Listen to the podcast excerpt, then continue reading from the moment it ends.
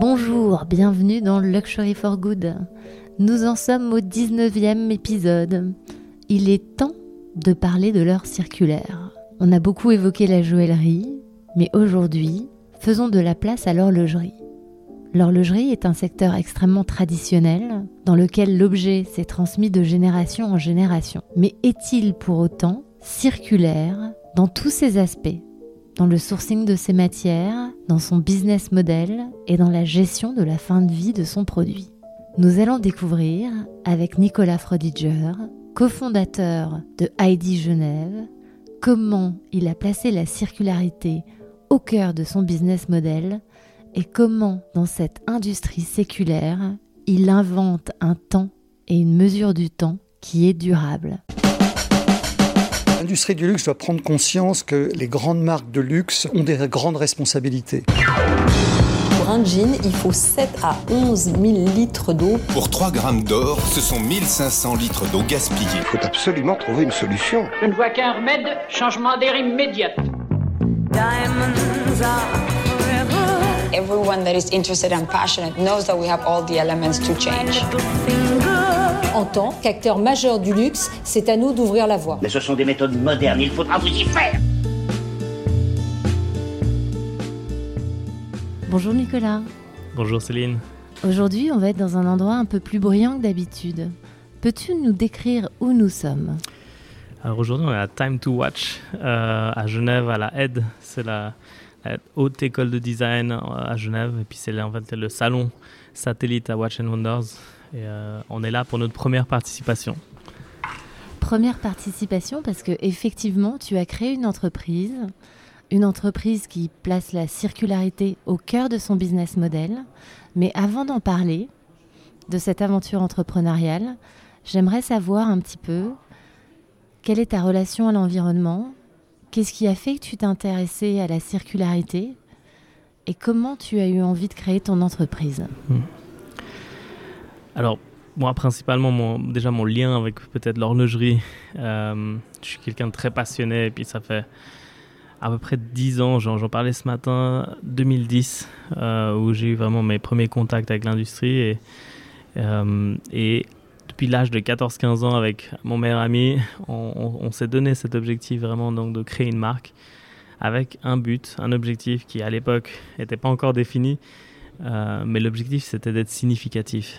Euh, et aujourd'hui, on se rend compte justement que, au, vu de la crise, justement, au vu des problèmes climatiques qu'il y a, on ne s'est pas retrouvé dans certaines marques et puis on, on, on, a voulu créer, on a créé une identité, euh, une nouvelle identité du luxe et qui pour nous justement doit euh, jouer ce rôle actif dans cette transition écologique. En perdant la foi, les hommes ont perdu le sens du merveilleux. Excusez-moi, j'avoue que je suis un peu perdu, j'essaie de comprendre, mais... J'ai eu une révélation, une vision. C'est un déclic. Il y a eu comme un, un bon mélange qui d'un coup a fait une, une, sorte de révélation. Alors ce rôle actif dans la transition euh, écologique, ça veut dire que toi, dans ta vie personnelle, tu es particulièrement concerné par, euh, je sais pas, le réchauffement climatique, euh, la disparition des espèces, ou c'est quelque chose qui t'a touché euh, au cœur très jeune?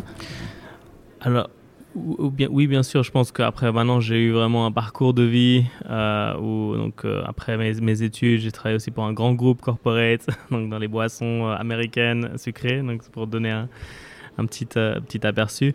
Mais quel, quelque part, oui, quelque part, je pense qu'on est aussi cette génération du, sens. Et puis, moi, je, réfléchissais vraiment à mon impact quotidien.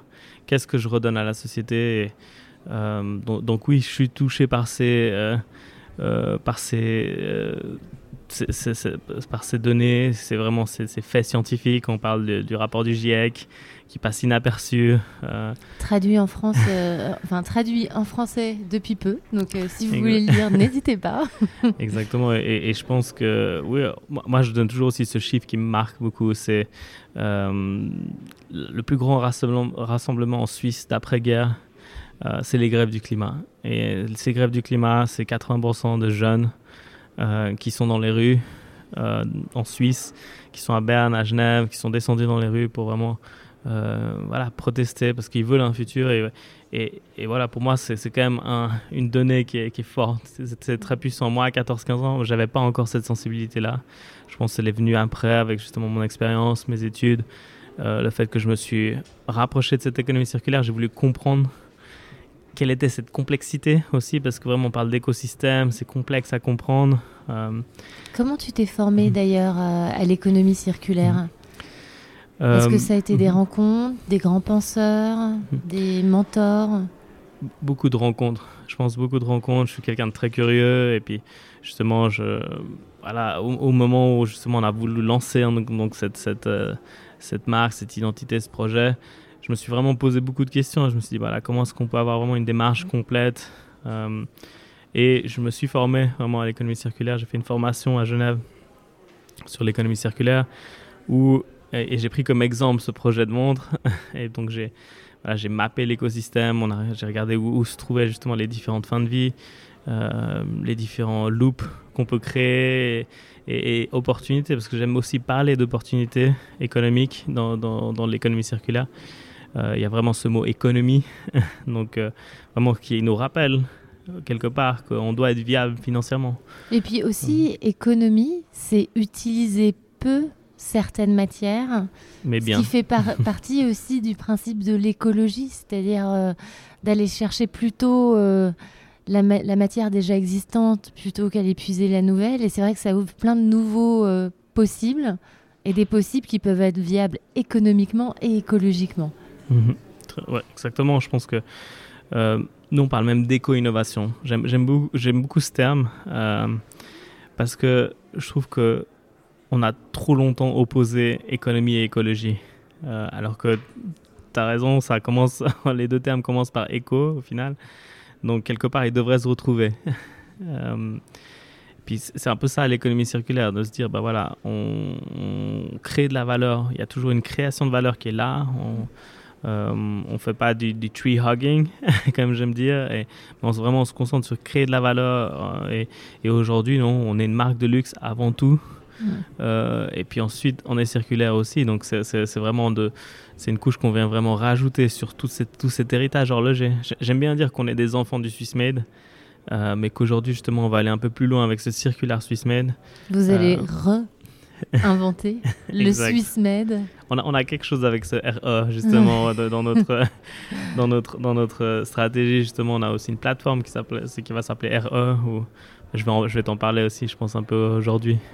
Alors moi il y a quelque chose qui m'a beaucoup plu euh, dans ce que tu as dit, c'est que tu as parlé d'éco-innovation.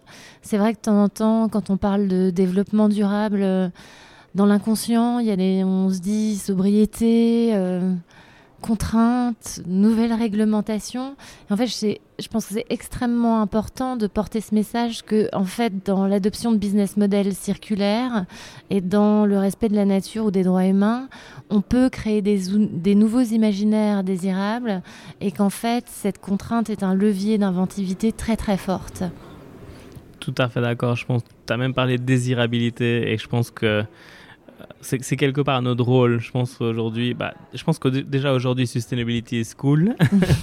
mais, mais comme tu as dit maintenant, comment est-ce qu'on crée cette désirabilité? Comment est-ce qu'on crée ce storytelling aussi autour euh, d'une déchetterie, autour d'un compost industriel, pour parler de, de, de, de la nouveauté qu'on a lancée hier. Et, et c'est vraiment ça notre objectif. Et comment est-ce qu'on arrive finalement à sensibiliser les gens, avoir cet impact positif? Parce qu'au final, c'est quelque part là, on va pouvoir.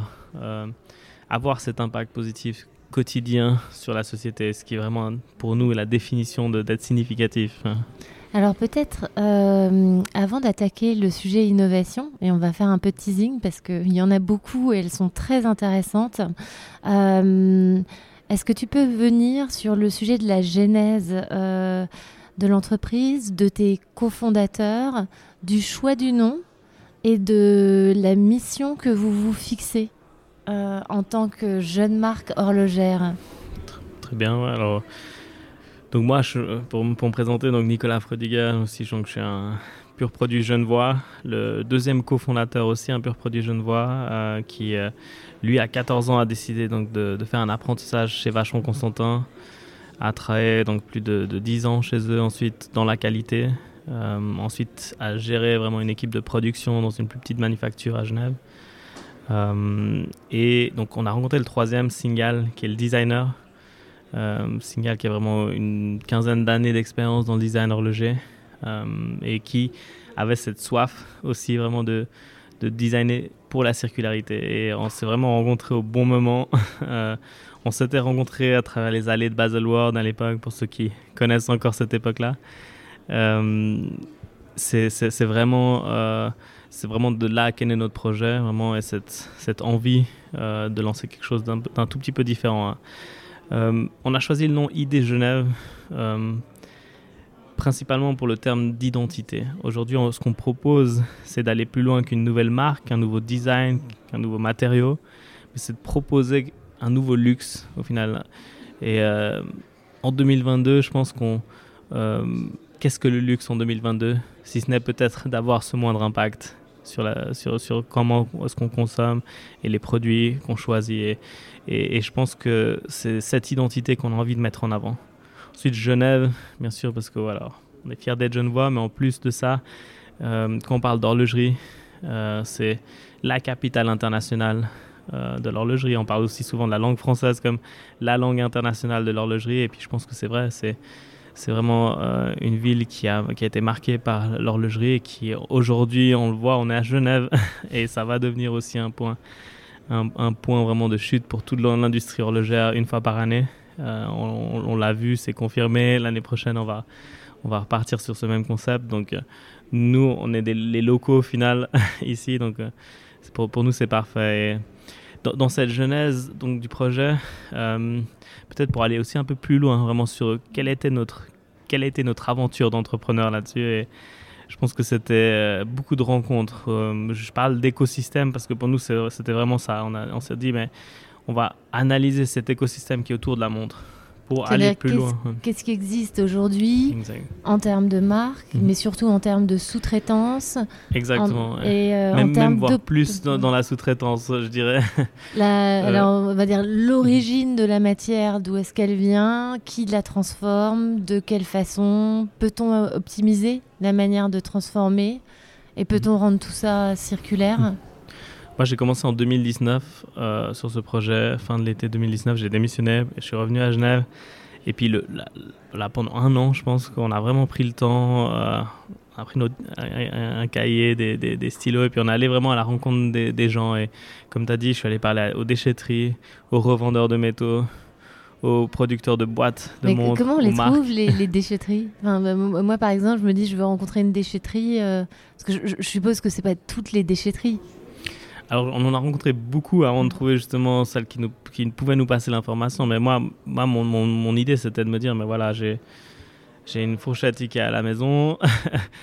Qu'est-ce qui se passe quand je la mets dans la poubelle? Est-ce que euh, elle va aller être euh, découpée et puis ensuite renvoyée? Et puis, Mais en fait, c'est ça que je me suis rendu compte. En Suisse, c'est beaucoup du reconditionnement de déchets qui sont faits, mais ils sont pas traités sur place. En Suisse, on n'a plus de fonderie industrielle en Suisse euh, d'acier inoxydable.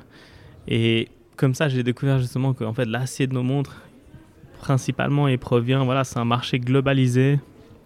Ça veut dire que euh, un jour, voyage beaucoup. Voilà, un jour on peut avoir un acier suédois si on a un peu de chance, mais sinon le, lendemain on peut avoir un acier japonais ou chinois et, et quelque part on, crée nos montres suisses avec ça. Et puis je me suis dit, bah voilà, il y a quelque chose d'un je trouvais une petite incohérence là-dedans et je me suis dit mais comment est-ce qu'on arrive à créer quelque chose euh, dans le bassin de, voilà, de, local de la vallée de Joux, euh, parce qu'il y a quand même un bassin de savoir-faire euh, dans ce domaine-là. Je reviens à un point important, parce que de temps en temps, même moi, j'ai des doutes, donc je me dis c'est bien d'en reparler.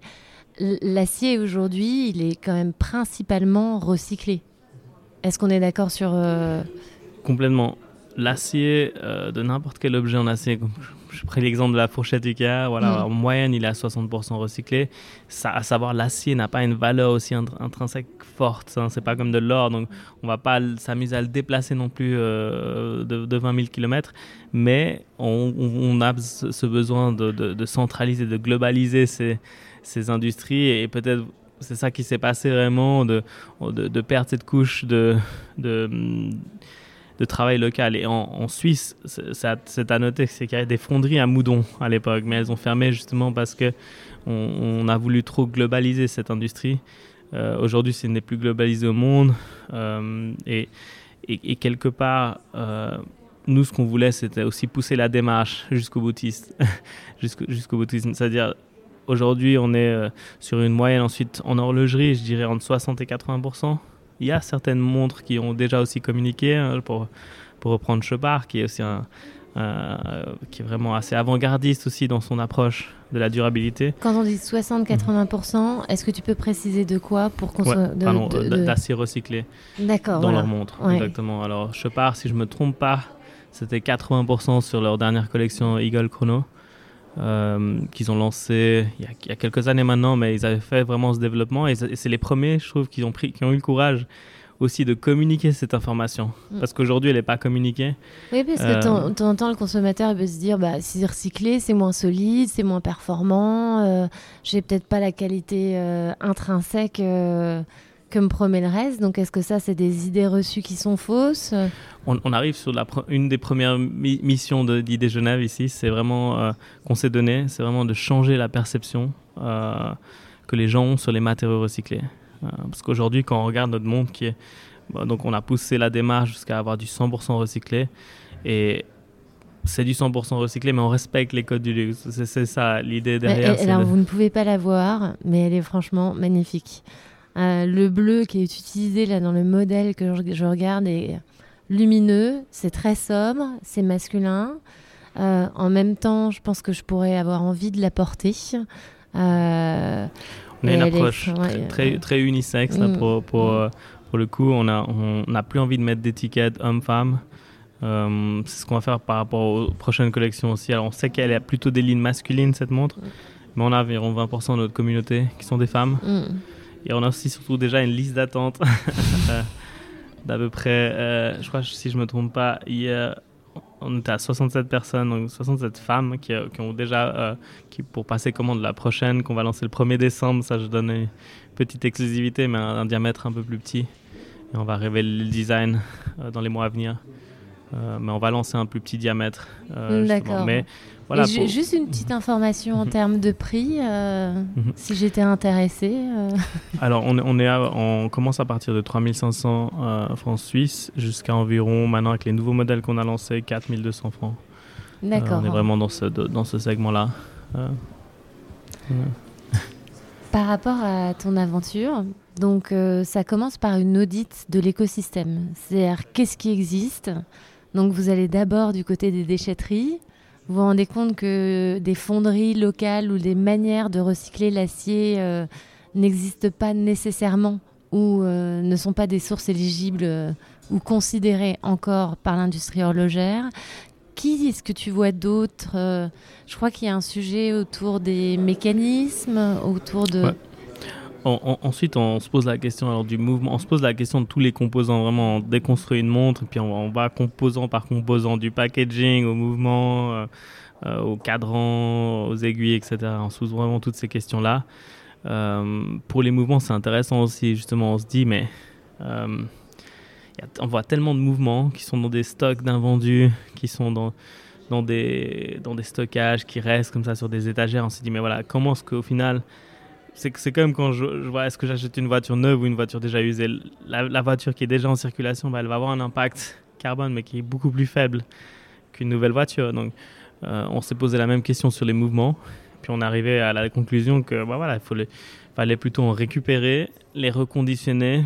Euh, et les, les, remettre en circulation. Et c'est ce qu'on a fait. Aujourd'hui, ce que fait un petit peu l'industrie euh, électronique ou informatique, c'est-à-dire s'est dit, il y a tellement euh, d'ordinateurs euh, qui aujourd'hui ont extrêmement euh, de, de, composants qui fonctionnent bien. Il suffit de remettre en état et de relancer le mouvement pour que ça puisse repartir dans l'économie circulaire. Alors le, le, mouvement mécanique, contrairement à l'électronique, mais Je, suis d'accord avec ton parallèle, mais là c'est peut-être l'électronique. il est neuf. Euh, bah, il y, a des pièces électroniques, vraiment des, systèmes. Euh, là, le mécanique, ce qui est beau, c'est que vraiment, c'est que de la mécanique. C'est, ça veut dire un mouvement, finalement, si on le reprend, on, le démonte, on le nettoie, on, remplace peut-être certaines pièces qui, qui, qui doivent être remplacés mais en fait, il repart vraiment comme du neuf. Et c'est ça qui est la, beauté de ces mouvements mécaniques, c'est ça. C'est que bah, aujourd'hui, nous, euh, je parle de, Cédric qui a fait 10 ans chez Vachon Constantin dans la qualité, bah, c'est notre Chief Quality Officer. Donc, lui s'assure vraiment que les mouvements qui ressortent de ce reconditionnement, ils, règlent même mieux que du neuf. C'est un peu ça. C'est un peu ça. Donc, parce que nous, on sait qu'on doit rassurer aussi quelque part les gens. Parce qu'on leur dit, mais ce que vous avez, c'est des mouvements qui sont non neufs. Euh, mais ce que vous avez, c'est aussi. Et, ces mouvements, comment est-ce que tu les trouves? Ces mouvements, on les trouve justement alors, à travers des discussions, que ce soit avec d'autres marques, euh, que ce soit avec des intermédiaires. C'est ce qu'on peut euh, appeler des stocks dormants ou... c'est, Parce qu'il il peut y avoir aussi un mélange de neuf et d'anciens rénovés, si je ne me trompe mhm. pas. Nous, on privilégie les stocks d'invendus, c'est-à-dire vraiment qui ont à peu près moins de 5 ans. Ça veut dire vraiment que qui ont déjà été montés sur une montre, euh, mais qui sont pas vendus en fait. Qui sont... dont les modèles n'ont pas rencontré le succès. Exactement. Euh... Escompté. Et puis souvent, bah, un peu comme, je vais faire le parallèle avec la fast fashion, peut-être pas, c'est, peut-être pas aussi euh, agressif que ça, mais voilà, certains modèles, s'ils ne trouvent pas preneur, bah, il y a des nouvelles collections qui sortent et puis ils sont certainement Là, dans des stocks. Il y a une espèce d'obsolescence programmée alors que la qualité initiale du produit était, euh, était au rendez-vous et et ça, c'est un mouvement où de plus en plus, on voit les marques de luxe qui s'intéressent euh, à savoir comment est-ce qu'elles peuvent démanteler leur collection pour réutiliser les matières, puisque chaque matière est une matière d'exception. Et c'est pas parce qu'elle est reconditionnée dans un produit circulaire que la qualité initiale du mouvement va pas être au rendez-vous. Complètement. Et je pense que c'est quelque chose qui se dit pas dans l'industrie mais beaucoup de montres aussi détruisent leur collection, même comme dans le luxe, dans la, dans la, maroquinerie ou le, textile. Et, et, je pense que ça, ça doit cesser en 2022. Et, et je pense qu'on se doit quand même maintenant de, pouvoir proposer des alternatives, de l'upcycling et d'expliquer ça ensuite à la communauté. Et, je pense qu'il faut en créer une opportunité au final. Alors en France, mhm. euh, c'est interdit, je crois. C'est interdit par la loi grâce à la loi AGEC, mhm. mais c'est vrai que c'était une aberration et que ces pratiques euh, existaient. On en parlait peu. Hein. Il y a un peu. Euh, il y a eu le scandale pour Burberry parce que c'est sorti dans la presse, mais toutes les grandes marques quand elles n'arrivaient pas à déstocker sans dévaloriser la matière, et eh bah, brûlés, refondés. Enfin, dans, la, chance qu'il y avait quand même dans l'horlogerie ou la joaillerie, c'est que c'est des matériaux qui sont tellement précieux qu'on ne détruisait pas sans recréer de la valeur avec la matière quand même euh, existante. Sauf peut-être pour le mécanisme. Mais là, il y a une oh. solution qui, qui, Exactement. Mais, aujourd'hui, moi, je ne cache pas que dans des usines, euh, dans le Jura, je vois beaucoup de de monde qui se font démonter euh, et qui où ils séparent justement les matières précieuses, mais, mais où je sais que c'est des invendus. Hein. Faut pas, je pense qu'en Suisse, en tout cas, on a encore cette pratique-là. Et euh, je trouve que, voilà, nous, nous on encore une fois, je veux, je on va pas citer de marque non plus, c'est pas le but. Je pense que nous, on, on, voit juste cette réalité et puis on se dit, bah voilà, nous, on veut proposer quelque chose d'autre. Je pense que pour nous, en tout cas, mm. tout ça, c'est des ressources. Mm on le voit pas comme des invendus, on le voit pas comme des stocks dormants, on le voit vraiment comme une ressource. Euh, hmm. Puis moi, c'est ça. Quand on a une ressource qui a un impact moindre sur l'environnement puisqu'elle a eu une première vie. Euh. Puisqu'elle est déjà là, exactement. Et, et, nous, on pose ces questions atypiques dans, le sens où quand on va faire des fournisseurs, et en 2019, on a surpris des, du monde, hein, hmm. et euh, on, leur pose la question, mais voilà, mais qu'est-ce que vous avez en stock? Hmm. Qu'est-ce qu'on pourrait potentiellement réutiliser? Alors les masses, par exemple, scientes, elles avaient déjà une marque gravée dessus. Je dis, bah voilà, on va, on va squelettiser la, la masse, comme ça on va pouvoir garder cette masse déjà. On n'a pas besoin de reproduire une masse. Mhm. C'est des petits, des petits exemples comme ça, mais voilà, on essaie au, au, minimum de créer du neuf et, et, c'est important pour nous. Alors maintenant, il y a le compromis, euh, la boîte, on, part vraiment sur une nouvelle, un nouveau design. On, on a comment de créer cette identité, on a mhm. besoin cette identité Parce que ça reste avant tout un mhm. achat de. Même si les considérations écologiques sont importantes, la première chose quand on achète une montre, c'est un, acte de design et de revendication de ID, d'une identité singulière mhm. qu'on veut avoir en la portant.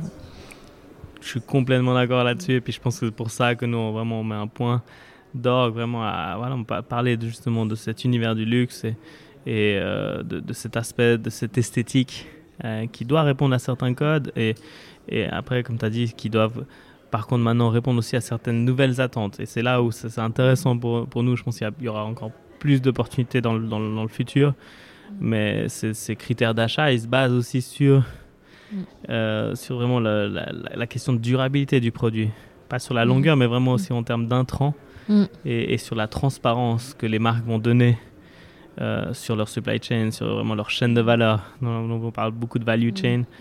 Euh, et voilà, nous, c'est quelque chose qu'on prend en compte. On a aussi cette tagline. Je crois que vous la maîtrisez de A à Z. Euh, alors, on, dit toujours que c'est plus facile pour une petite marque, mais c'est pas si facile que ça, parce qu'il faut dès le départ prendre des choix où on a cette traçabilité et cette euh, transparence. Donc, on a parlé un petit peu euh, de certains matériaux. Euh, dans ton approche et ton interrogation de l'écosystème, je crois qu'il y a eu aussi tout ce qui touche au packaging et tout ce qui touche au bracelet. Mhm.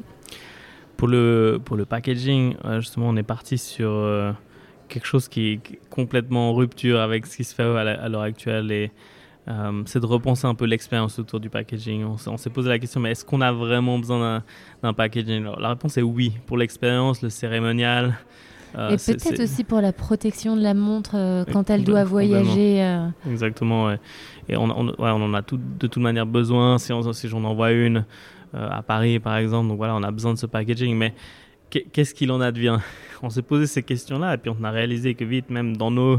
Parce qu'on est des collectionneurs aussi de montres, avant tout on est des passionnés, donc on, avait ces, ces, écrins encore qui, qui, traînaient, qui étaient là, qui prenaient la poussière. Et on s'est dit, mais voilà, est-ce qu'en tant que nouvelle identité, est-ce qu'on on veut proposer des écrins comme ça ou euh, qui sont pas, pas pratiques du tout pour voyager Donc on s'est dit, non, on va, on va proposer quelque chose de, de, home compostable. Donc ça veut dire c'est vraiment le premier packaging aussi à être compostable à la maison. Euh, c'est une base qui est en, en champignons, euh, qui est fait à Londres. C'est une start-up qui s'appelle Magical Mushroom Company. Euh, et leur objectif. Magical Mushroom Company. Exactement. ça, pourrait ça, faut pas se tromper au niveau de la douane, c'est quand même compliqué à, passer, mais. mais euh, non, alors eux, je pense qu'ils sont, ils sont incroyables. C'est une petite équipe. Euh, ils travaillent vraiment donc le, champignon, ils le font pousser dans des moules. Ensuite, ils arrêtent la température et puis le, champignon se, fige dans ce moule-là. Et vraiment, euh, donc on crée vraiment, c'est quelque chose de vivant. C'est quelque chose qui aussi facilement, en 45 jours, retourne à la nature, donc disparaît complètement dans votre jardin. Donc c'est vraiment home compostable ici. Ce qui m'intéresse, moi, c'est leur vision. Leur vision, ils veulent remplacer le Sagex au niveau mondial. Alors Sagex, est-ce que mhm. tu peux aider nos consommateurs et rafraîchir ma mémoire euh? En anglais, styrofoam c'est euh, hum, les protecteurs souvent qui viennent, par exemple quand on achète une télé, qui vont venir, protéger l'écran euh, sur des deux côtés, qui vont vraiment tenir en place. ah, c'est du polycyan expansé blanc. Blanc, je, vois. Très, très polluant. Très, très polluant. Justement, quand je leur parle, on se rend compte que c'est justement une abomination environnementale, hein, ce, produit. On en retrouve au milieu des océans avec des moules incrustés dessus. Donc c'est pour dire combien ils résistent à l'environnement. Et, eux, ils, ont trouvé cette alternative. Aujourd'hui, ils proposent ça pour le remplacer. J'ai vu une annonce récemment où Ikea va aussi euh, euh, utiliser ça pour leurs meubles à l'avenir. Ils vont vraiment remplacer ça. Et, je pense que moi, moi j'adore les gens qui ont justement cette vision, qui ont cette ambition d'apporter quelque chose de positif ici. De créer des nouvelles mhm. filières qui vont mhm. offrir de la qualité, mais mhm. sans que ce soit dans le compromis euh, du respect de l'environnement. Exactement.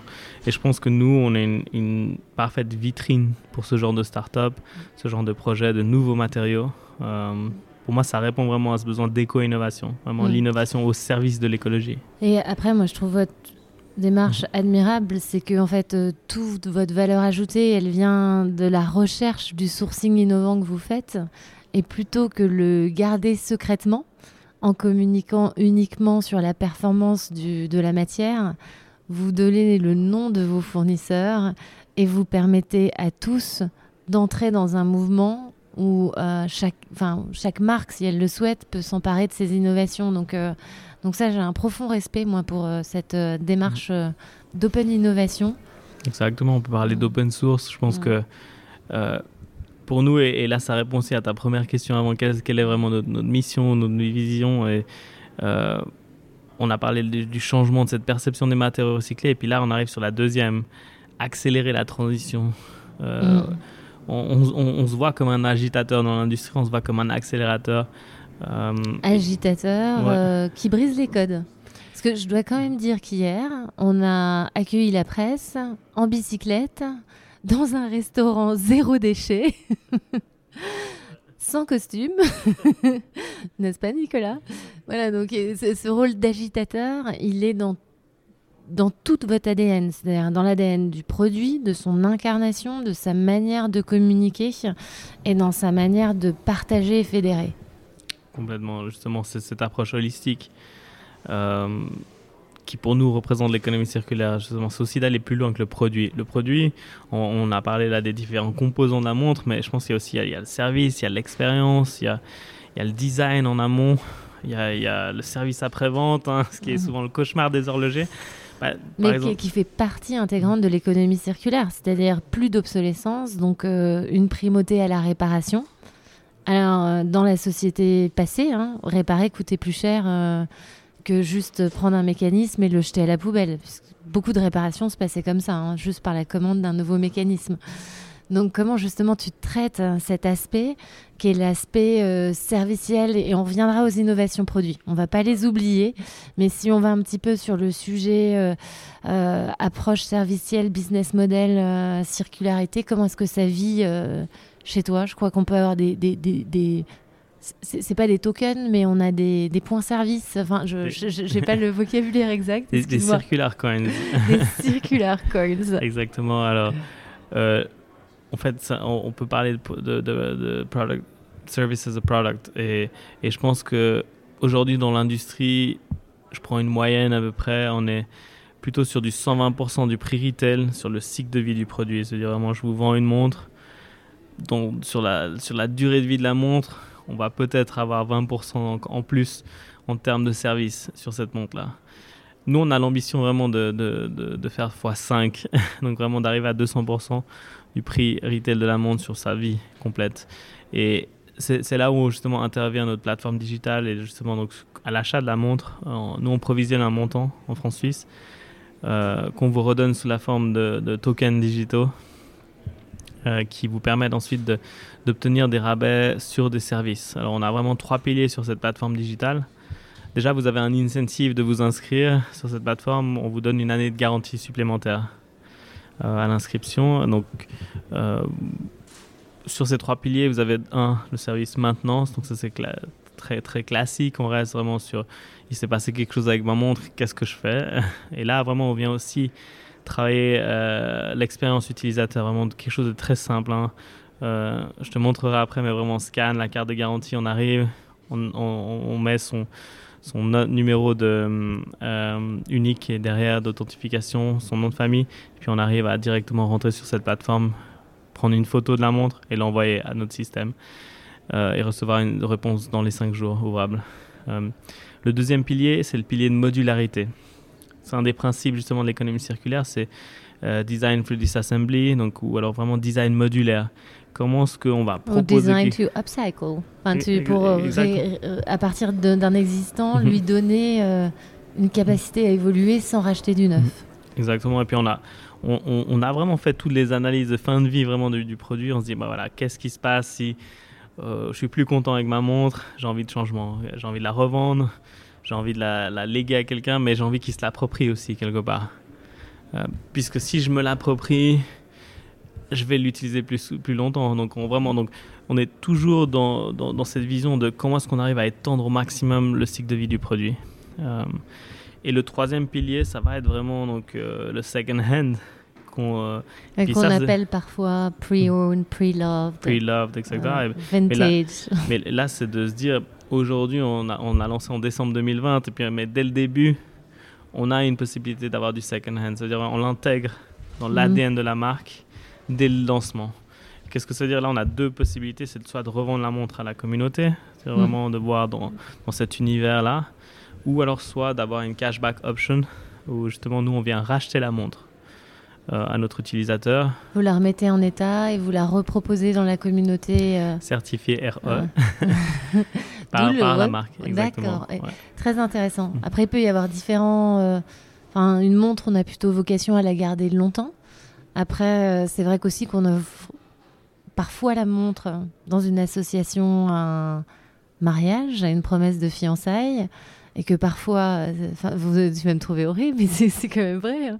C'est ça, c'est ça qui brise euh, peut-être la transmission de père en fils de temps en temps. quand on divorce, c'est que finalement, bah, ce souvenir, euh, euh, on, a envie de s'en émanciper et le produit reste tout aussi beau et signifiant, mais on veut tourner une page d'une mémoire. Mhm. Je discutais avec une marque joyeuse suisse qui fait justement de l'upcycling de bijoux qui m'a donné cet exemple-là aussi euh, où il y avait une, femme mariée qui était arrivée avec son alliance et puis elle a, elle a refait quelque chose avec les mêmes diamants, le même or mais c'était un nouveau bijou et puis bah, c'est vrai que il y, a, clairement aussi quelque chose à faire dans, dans, ce côté-là, upcycling. dans les histoires humaines qui donnent envie de changer, d'évoluer ou de. c'est un objet émotionnel, j'en mm. parle beaucoup. C'est un objet où on met ses valeurs, on met une histoire personnelle, on met ses émotions. Euh, quelque part, nous, en tant que manufacture, en tant que vraiment euh, marque, on doit, répondre à cette demande.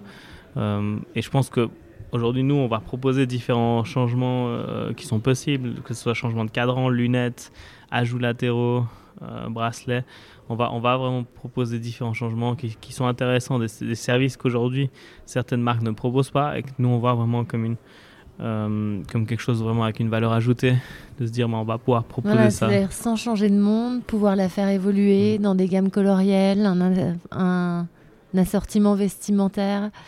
Ça, c'est extrêmement intéressant parce que c'est vrai qu'il faut trouver de la frugalité, mais dans cette frugalité aussi, il faut quand même laisser du plaisir à l'appropriation et euh, à la singularité de l'expression euh, du moi ou, ou du soi.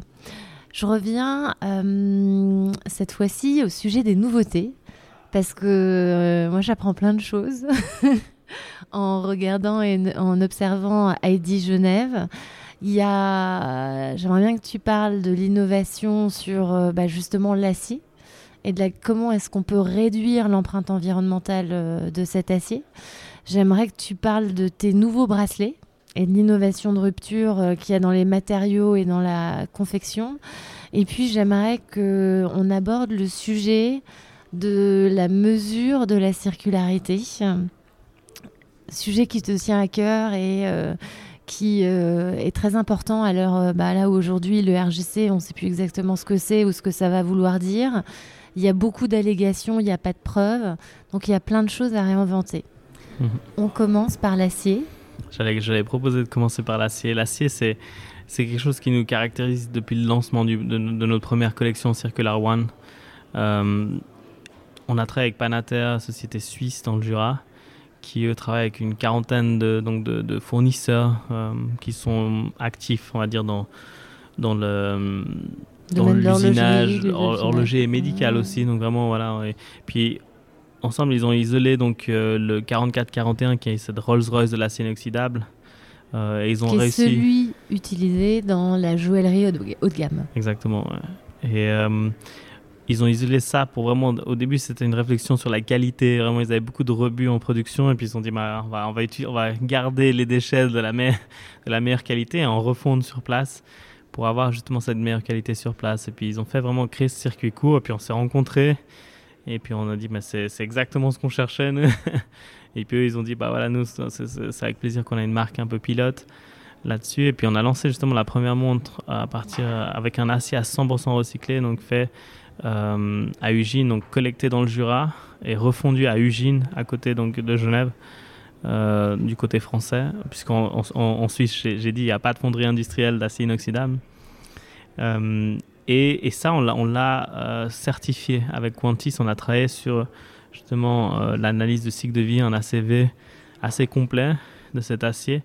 Et on arrivait donc sur un premier facteur, un coefficient donc x10. On est 10 fois plus faible que le standard de l'industrie.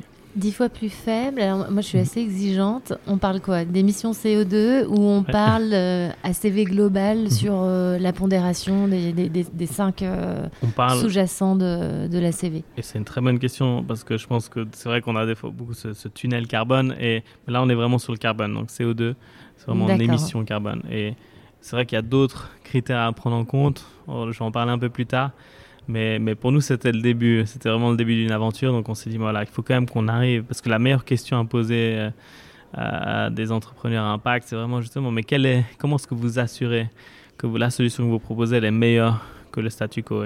C'est un peu cette question-là qu'on s'est posée aussi.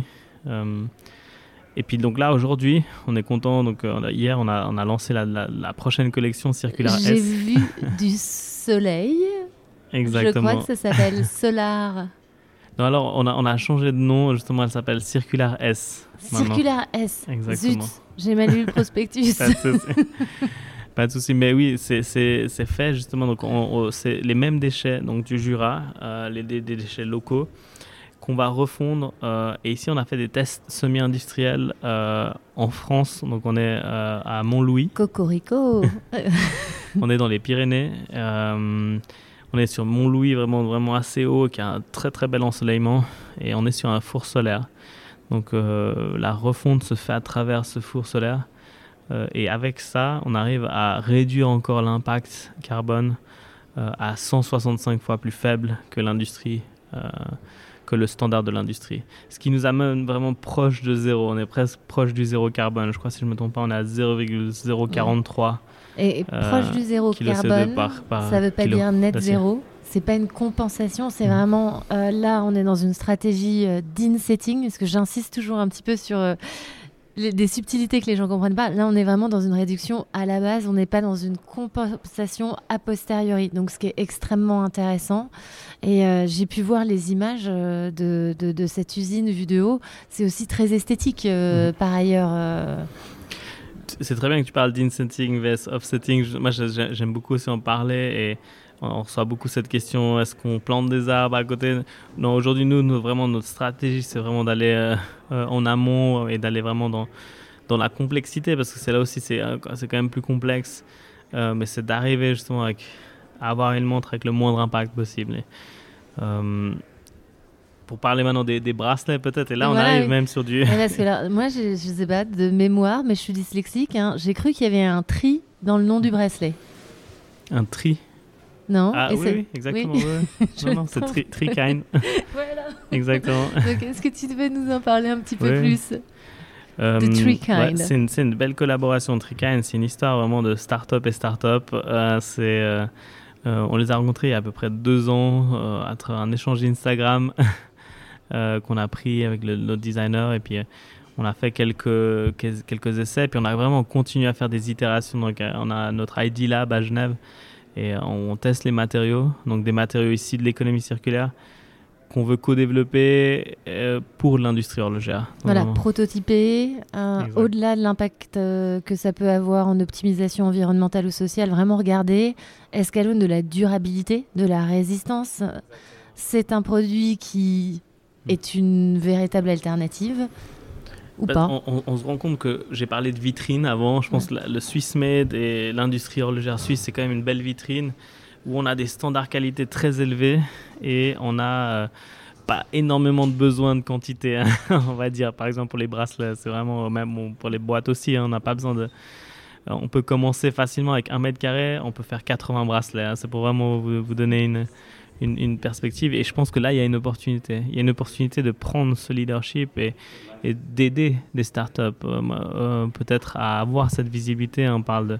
Là, hier, on a parlé du Financial Times sur, sur cette collaboration qu'on a avec Trikine.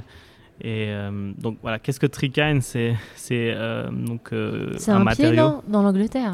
Ouais, c'est un, ma- un matériau. Voilà, c'est une montre suisse, mais qui a, on va Un dire, bracelet. euh, une identité un peu européenne, Mhm. de par le partenariat qu'elle a dans sa chaîne de sous-traitance. Ouais. On regarde beaucoup d'i- d'innovations en Europe. En ce moment, on a à peu près 6 ou 7 discussions ouvertes avec d'autres startups européennes qui créent des matériaux vraiment dans, dans- dans ce domaine-là. Nous, l'idée, c'est de les amener vers l'horlogerie. C'est un peu vraiment ça, euh, le concept de l'ID Lab. Et avec euh, Mira, qui, peut-être nous écoutera. Moi, elle, parle pas français, mais on s'est rencontrés justement il y a deux ans et on a eu l'optique vraiment de voilà où, j'ai tout de suite senti qu'elle, elle était vraiment sur du zéro plastique. Et quelque part, c'est quelque chose qu'on cherchait. Alors, on, a lancé notre premier modèle sur un bracelet qui est fait en marc de vin, en marc de raisin, qui est à base de 80% d'éco-composite. Euh, de, de, raisin. J'amène un petit peu d'introduction pour euh, nos auditeurs. C'est-à-dire qu'aujourd'hui, dans ce qu'on appelle euh, les nouveaux cuirs véganes, il y a un bémol, si on regarde au niveau de l'impact, c'est que beaucoup de ces nouvelles matières utilisent du polyuréthane ou des produits dérivés de la chimie pour exister. Et parfois en très grande quantité, jusqu'à 50%. Euh, et donc c'est un enjeu pour les marques qui cherchent des alternatives, de trouver des alternatives qui ne sont pas forcément des dérivés de l'industrie pétrolière. Mhm. C'était un challenge et, je pense que j'ai rencontré Mira à ce moment-là et puis on a eu des, des, des énormes débats là-dessus justement et puis voilà, au final, nous, on, on, devait lancer. On a, on a choisi VGA à, Milan, qui est à peu près donc 80% vente, qui avait qui 20% de pays. beaucoup présent dans l'industrie automobile. Ouais. ouais, c'est là qu'ils ont beaucoup mhm. développé, euh, je pense au départ, leurs produits en alternative au cuir dans le. Ils ont travaillé avec Bugatti, ils ont travaillé vraiment avec des, des, belles marques de luxe. Et nous, on est arrivé aussi assez tôt. Euh, justement, on est la première marque à avoir, euh, horlogère à avoir lancé du VGA sur nos montres. Et, encore une fois aussi, jusqu'à qu'on arrive vraiment aussi au test de qualité, des, standards qualité qui, qui sont équivalents à un cuir animal. C'était important pour nous parce que sinon, encore une fois, ça va contre notre mission hein, de changer cette perception des matériaux recyclés. Mm. Si on produit quelque chose qui est au bout de six mois euh, par en lambeau. Donc ça, c'était vraiment quelque chose d'important, la qualité. Alors moi, ce qui m'intéresserait, mais alors c'est purement euh, mon passé d'ancienne communicante. Je me dis, est-ce qu'il pourrait pas y avoir des collections VGA avec des châteaux. Donc un croisé, grand château euh, millésimé et euh, production euh, bah, de, de, cuir de raisin de ces grands châteaux très prisés. Alors j'espère que dans le futur on pourra faire ça. Je pense que là, nous on est, on est aussi très fan de la traçabilité. Donc si on arrive à mhm. avoir la traçabilité du raisin, aujourd'hui on sait que c'est du raisin qui est dans la région de Milan. Euh, je suis allé visiter, euh, donc c'est vraiment du raisin qui post-vinification, donc c'est vraiment les déchets de, la vinification qui sont utilisés, qui sont broyés et ensuite mélangés euh, justement à, ce PU pour vraiment créer cette matière. Mais aujourd'hui, peut-être ils ont peut-être déjà trop de succès et, les quantités minimum sont aussi compliquées maintenant pour l'horlogerie. Il faut savoir qu'on a une petite industrie, donc sur un mètre carré, vous faites 80 bracelets, c'est ils, ont, ils trouvent aussi des débouchés sur d'autres industries qui sont plus intéressantes. Donc c'est là où, par contre, moi je vois le sweet spot sur vraiment prendre ces early collaboration où justement on, a, on arrive quand ils sont sur leur développement de produits. Mhm. Euh, et on peut leur faire des feedbacks qualité. Voilà, prototyper, euh, tester euh, sur un usage qui est très exigeant, hein, mm. parce que l'exigence d'un bracelet qui est au poignet tous les jours, voilà, confronté à la sueur, l'acidité, les mouvements, c'est énorme. Et donc avec mm. cette nouvelle collaboration, mm-hmm. Mira, qu'est-ce que vous avez créé? Alors, on lance. on a lancé hier. J'en ai jamais entendu parler on lance le premier bracelet euh, de l'industrie qui est en fin de vie compostable industriellement. C'est-à-dire qu'on crée une logistique aussi inverse de, de, dire mais on va récupérer ce bracelet en fin de vie. On s'engage en tant que marque horlogère à venir le récupérer et à le composter. Il est composté à Lavigny. C'est un site incroyable. en Suisse, on est assez avant-garde aussi en termes de compost industriel. En fait, faut imaginer donc, que tous les déchets verts, ils arrivent aussi ici dans, ce site-là. Euh, ils sont mélangés donc, dans ce, de ce digesteur qui est à peu près à 53 degrés, qui est chauffé hein, par le biogaz qui produit lui-même euh, et qui vient en fait produire de l'énergie. Euh, aujourd'hui, un site comme Lavigny, c'est à peu près l'équivalent de 6000 litres carburant par jour sur cette production. Donc, et le potentiel, le potentiel sur le canton de Vaud uniquement, donc, euh, qui, est, qui, est à côté de Genève, ce serait de pouvoir tripler ça euh, à l'avenir et de pouvoir vraiment faire euh, trois usines comme, comme la sienne dans le canton de Vaud. Donc on voit qu'il y a encore un gros potentiel aussi de, pour, produire de cette énergie. Donc produire de l'énergie et produire aussi du compost. Donc c'est vraiment il ressort en compost.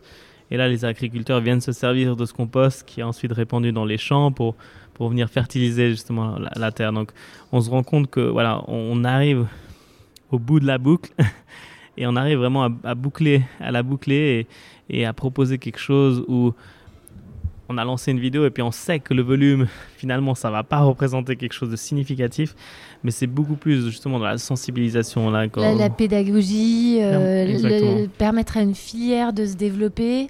Et puis au-delà de ça, euh, moi j'ai eu la chance euh, bah, de les toucher, de les voir. C'est aussi une matière assez singulière, hein, puisqu'elle a une forme de granularité. Euh, de, de, de, texture euh, qui est très différente euh, du, du, bracelet issu du. Enfin, je ne sais pas si on a le droit de dire cuir de mhm. raisin ou peau de raisin, je ne sais pas comment il faut dire. Techniquement, on devrait dire un V-textile, parce qu'en fait, on ne pourrait pas utiliser l'appellation cuir. Et cuir aussi, c'est pas forcément très correct, mais.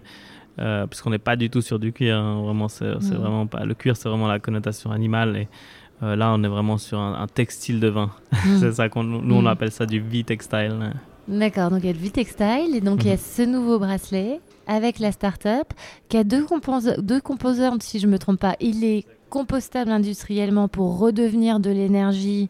Mais au-delà de ça, moi, ce qui m'a intéressé, c'est ses caractéristiques esthétiques. Mhm. C'est-à-dire qu'il a un petit côté pile ou face. Ouais. De l'autre côté, on a une autre matière, et ça, c'est une autre start-up euh, avec une femme inspirante aussi, de, qui, est, la CEO, qui est basée à Zurich. ça s'appelle Ono Collaboration. Et euh, eux, ils produisent la version la plus éco-responsable du liège. Parce que le liège aussi, à, savoir, il y a c'est vraiment beaucoup euh, de liège synthétique. Vraiment, on prend une petite partie naturelle et puis on vient souvent rajouter beaucoup euh, de synthétique, voire ça peut monter même jusqu'à du 90% de synthétique sur des lièges. Donc, donc on, on, voit que voilà, on détourne l'image du liège qui est a priori comme ça, vous avez l'air naturel. Euh, mais quand on creuse justement, il y, a, vraiment des il y, a beaucoup de choses à aller découvrir derrière. Et puis donc nous, on a, on a rencontré euh, Bernadette qui, qui, qui, qui, gère cette start-up. Et puis on a, on a été vraiment impressionné par tout le travail de recherche qu'elle a mis derrière, derrière ça. Donc ce liège-là, donc il est vraiment 100% aussi donc naturel. Euh, la colle aussi à base d'eau. Euh, donc tous les intrants qu'elle utilise, vraiment on, les a contrôlés. Et on a fait aussi ces tests de compostabilité euh, à la bien sûr, pour s'assurer aussi que ce liège est compostable. Hein. donc c'est pour ça qu'on parle aussi de, compostage industriel, vraiment cette différence entre le packaging de champignons que ça on jette à la maison et on peut le mettre dans une forêt et il va disparaître.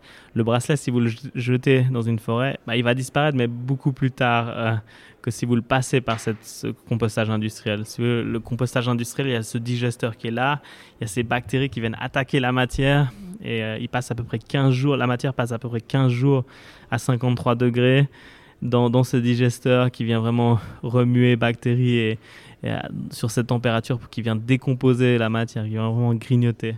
Ensuite, mm. le reste se fait sur un compost, mais il y a vraiment ces 15 jours qui sont primordiaux pour vraiment casser les, certaines molécules. Euh, parce que voilà, on, est toujours dans ce trade-off où au final, si on avait quelque chose de compostable au poignet, bah, vous sautez dans l'eau et puis le, le, le, voilà, il n'y a, pas la, il y a pas la durabilité. Après, moi, ce qui m'a mhm. beaucoup plu dans je dirais, dans ce bracelet, c'est au-delà de ses caractéristiques euh, euh, circulaires et de l'eau impact euh, au niveau de l'environnement, c'est qu'esthétiquement, c'est assez innovant, ce biface, cette texture, et que le liège est extrêmement doux au poignet aussi en termes de, de, confort, parce que je pense que c'est important que dans ces nouvelles matières, on trouve aussi une qualité d'usage, on va dire, du produit euh, mhm. euh, très intéressante. ouais, l'esthétisme, c'est très important. J'en discutais aussi. Euh, j'en discutais à la caserne avec Awake aussi. On, avait une discussion là-dessus. et puis, c'est vrai qu'on. quand on propose un produit éco-responsable, on, va s'attendre aussi à des texturations un peu plus particulières. Et puis on remarque que, que c'est vrai que nous, on aime bien aussi tout ce qui est texturé, ce qui rappelle un peu vraiment les, des, une euh, rugosité, la nature, un tronc d'arbre, euh, une écorce mhm. et à la fois beaucoup de douceur. On voit au passé ou à l'avenir Au présent.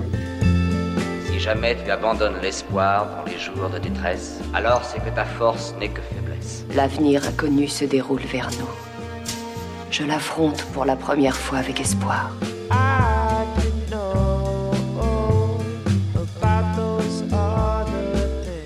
Je reviens à ma troisième question. Euh, c'est la question en fait euh, de cette mesure de la circularité. Et ça en revient peut-être au sens de ta mission première qui est de dire bah, moi, mon enjeu, c'est pas nécessairement d'être un fabricant de montres haut de gamme circulaires. C'est en fait euh, d'induire, de partager un mouvement autour de la circularité. autour bah, d'abord, on va dire, de l'industrie du luxe et de mmh. ses sous-traitants dans le secteur horloger. Mmh comme tu l'as dit, je pense qu'on on a commencé sur l'acier, on a commencé sur les bracelets et là l'idée c'est vraiment d'aller une étape plus loin et on parle vraiment à côté de notre business là, on parle vraiment d'impact roadmap, c'est-à-dire dans 5 ans comment est-ce qu'on arrive à être plus circulaire qu'aujourd'hui? et, euh, et c'est un challenge. Et puis, je pense qu'aujourd'hui, il n'y a pas énormément d'études approfondies vraiment sur l'impact, le cycle de vie d'une montre, euh, l'impact carbone. Euh, J'ai entendu quelqu'un qui m'a dit, alors, je, mais en fait, une montre, ça peut avoir un impact aussi important qu'une voiture. Et j'en suis tombée de ma chaise parce que je ne pouvais pas imaginer ça. Donc après, il y a montre et montre, il y a process de fabrication et process de fabrication. Je pense que ça dépend ce qu'on comptabilise aussi, hein, puisque la manière dont on communique, dont on crée des événements euh, et dont on crée un écosystème autour de sa montre peut aussi avoir un impact très très fort. Mais c'est vrai qu'aujourd'hui, il n'y a pas de façon d'objectiver et de mesurer ces critères. Alors un tout petit peu avec la fondation... Euh, c'était la. Euh, euh, Hélène MacArthur. Hélène MacArthur, que j'essaye d'interviewer depuis très très longtemps. Mais c'est un outil qui aujourd'hui est très peu utilisé dans une communication B2C et dont la prise en main est encore euh, complexe. Et, c'est là, je pense qu'il y a un travail vraiment d'industrie à faire ensemble. Et nous, on a envie de mettre vraiment notre savoir-faire, ce qu'on a construit jusqu'à maintenant aussi au service de cette, industrie. Donc, on travaille vraiment sur ce qu'on appelle un circularity framework. Donc, vraiment, c'est un, outil qui, est, qui, donc, pour, qui est pour l'industrie, euh, qui permettrait vraiment de de mesurer une circularité sur une collection particulière de montres. On n'est pas sur vraiment les initiatives de marque parce qu'on a vu qu'il y a du unsetting, il y a du offsetting. Là, nous, on vraiment... est vraiment sur la communication produit et aller vers euh, presque de l'étiquetage environnemental ou une manière de d'objectiver son degré de circularité ou son degré d'impact euh, sur l'environnement au sens large et peut-être le social mhm. ou oui, non, on, parle quand même du, social. Le social est intégré, justement. On veut éviter aussi ce tunnel carbone, de se dire, bon, voilà, on va faire que du CO2. et euh, non, non, c'est vraiment, donc on a différentes thématiques qui sont liées principalement vraiment au cycle de vie du produit, que ce soit du design, la conception, la production le, et l'afterlife. Et, et de ces thématiques découlent des impacts. Et euh, certaines thématiques peuvent être liées à plusieurs impacts. Hein. On peut avoir moins de ressources et, et, principalement ensuite après on se concentre sur vraiment ressources. Euh, on se concentre sur euh, moins de usage aussi, moins de carbone, plus de social et plus et chaque, chaque fois j'oublie le quatrième. Eh ben, on va faire un article sur Etiwork. et en tout cas, on va communiquer sur cette mhm. initiative parce que là encore, euh, c'est tout ce que j'aime euh, dans votre approche. C'est que c'est une initiative pas secrète pour vous. C'est euh, un standard qui se crée et qui veut être co-créé, qui veut être testé à l'épreuve des petits et des grands pour pouvoir fédérer et devenir une référence. Je crois que c'est une réflexion qui n'est pas en chambre. Euh, il y a un cabinet de conseil qui vous accompagne, mais il y a aussi surtout euh, un soutien du gouvernement. Euh, je ne vois. Je ne vois. Et, et, je pense que cette initiative, elle va intéresser beaucoup de marques et beaucoup de monde. ça m'amène vers la conclusion. Donc, il y a deux sujets que j'aimerais aborder. Peut-être que tu me partages ta vision du luxe durable et euh, que tu nous expliques un petit peu euh, bah, comment est-ce qu'on rentre en contact avec toi, que ce soit pour les, les aspects lab, collaboration, nouveau framework of circularity, ou que ce soit pour euh, acheter, essayer ces montres. volontiers. Alors, peut-être commencer par, par ma vision. je pense que c'était assez, assez, clair au début, mais je, je, le répète, je pense que c'est cette identité, c'est on veut recréer une identité, on veut repenser cette identité. Aujourd'hui, on arrive sans forcément avec un lourd héritage et, justement on peut se permettre d'aller vraiment jusqu'au bout dans, cette démarche et puis on peut, être, on porteur vraiment justement aussi de, de ce changement pour accélérer la transition et je pense qu'aujourd'hui vraiment je l'ai dit le luxe pour moi c'est vraiment de finalement repenser euh, peut-être de revenir aux origines de ce que c'était à la base, hein. c'est-à-dire un travail à petite échelle, dans des écosystèmes locaux, avec du temps pour produire, de la précommande, parce qu'on n'a pas parlé, mais euh, il y a de la précommande. Euh, voilà. Et, et, de faire dans un respect de l'environnement, dans un respect du savoir-faire et dans une envie de faire durer le produit. Exactement. Donc là, tu, l'as très bien résumé, Céline. Je pense que c'est ça qui est le plus important. Ensuite, pour rentrer en contact avec nous, il y a rien de plus simple. Hein. donc, c'est info at idwatch.ch. Et euh, on est vraiment ravis d'accueillir aussi d'autres marques qui veulent réfléchir aussi leur approche à la circularité. Je pense que plus fort, on va être meilleur. Et c'est un peu l'optique qu'on a envie de mettre en place. On, sera prêt d'ici cet été avec. Euh, cet outil-là. Et puis on va le, le, tester avec une communauté de marques, euh, early adopters. Et, et euh, l'idée, c'est vraiment de le, proposer à des marques, que ce soit haut de gamme ou entrée de gamme, euh, mais qui puissent marcher, qui, qui soient utiles forcément. Et puis on a vraiment différents niveaux d'utilisation pour, ce, pour ce, cet outil-là, qui est pensé vraiment comme qui se veut aussi source d'inspiration. Voilà, qui est très aussi en co-création, c'est-à-dire par, le, par le test and learn. Le but n'est pas d'imposer, mais d'enrichir, de construire. Hein, et je trouve ça extrêmement intéressant. Euh, après, euh, je suis française. Comme tu as dit, tu es genevois ta, chaîne de sous-traitance qui a quand même un pied euh, en France. Mais où est-ce qu'on trouve euh, Donc, il y a ton site sur lequel on peut regarder le design, apprendre davantage sur ces euh, nouveaux bracelets, ces nouveaux matériaux, creuser les tangibles. Mais concrètement, si on veut t'essayer. pas toi, mais tes montres. Alors, on est, à Paris, on, est, on, a, on, a, cette collaboration avec GEM, la joaillerie éthique. Jewelry Ethically minded. Exactement. On a fait un petit pop-up euh, qui a très bien marché et on est donc à la rue Alger 10. Euh, dans la boutique de Gem, on a fait vraiment cette collaboration où on, partage ces mêmes valeurs. Tout proche de la place Vendôme, euh, pour ceux qui connaissent pas l'adresse, et avec des bijoux aussi très intéressants à découvrir.